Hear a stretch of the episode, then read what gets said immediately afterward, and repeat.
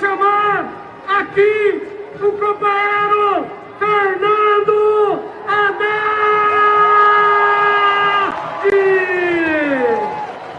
Boa tarde, São Paulo! Boa tarde, Brasil! Boa tarde, Ayangabaú! Tá muito bonito isso aqui! Muito linda essa nossa manifestação.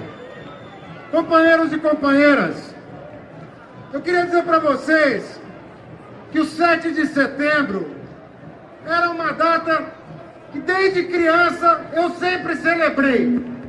E eu acho muito difícil que um brasileiro, uma brasileira de verdade, não sentisse uma ponta de orgulho, não pelo que o Brasil era, porque sempre faltou muito para nossa gente. Mas era aquele dia que dava uma esperança de lutar pelo esse país, de defender a causa, a causa dos trabalhadores, a causa das mulheres, a causa dos negros e negras desse país. E o Bolsonaro conseguiu uma coisa inédita, que foi dividir os brasileiros no dia da nossa independência. Hoje nós temos dois atos na nossa cidade. Um aqui no Anhangabaú, defendendo a democracia e a Constituição da República, defendendo os direitos sociais, defendendo o combate ao racismo, defendendo igualdade entre gêneros, defendendo escola pública de qualidade e universidade para todos e não para poucos, defendendo o direito das pessoas com deficiência, sobretudo as crianças. E nós temos um ato na Paulista de gente defendendo a ditadura e o fascismo no nosso país.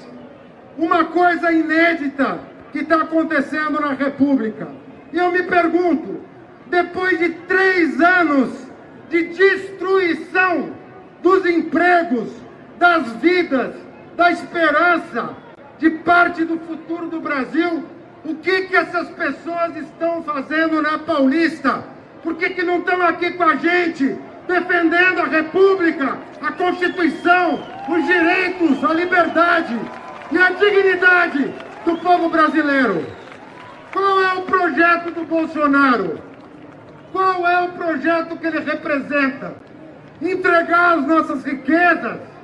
Qual é o projeto que ele representa? Defender a filharada que por 28 anos desviou dinheiro público e enriqueceu?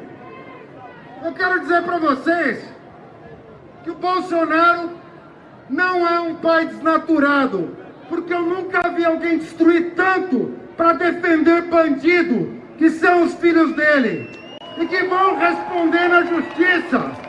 Ele sendo presidente ou não, todo mundo é igual perante a lei.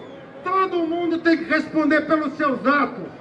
Todo mundo tem direito a ampla defesa mas todo mundo tem que pagar pelos seus erros comprovados.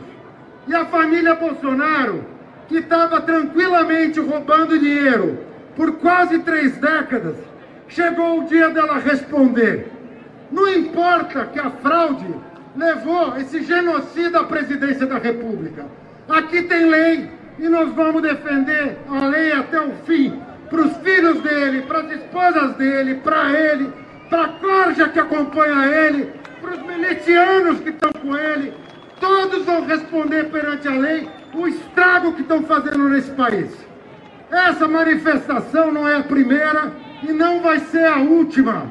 Nós não vamos sossegar até ver um democrata eleito, até ver um homem que gosta do povo, que gosta dos direitos, que lutou a vida toda pela liberdade do seu povo e da sua gente que lutou pela dignidade das pessoas e que enfrentou a justiça de cabeça erguida, sem fugir, muito pelo contrário, enfrentando olho no olho os seus algozes e que hoje está livre para nos representar em 2022 e salvar esse país desse desastre chamado Bolsonaro.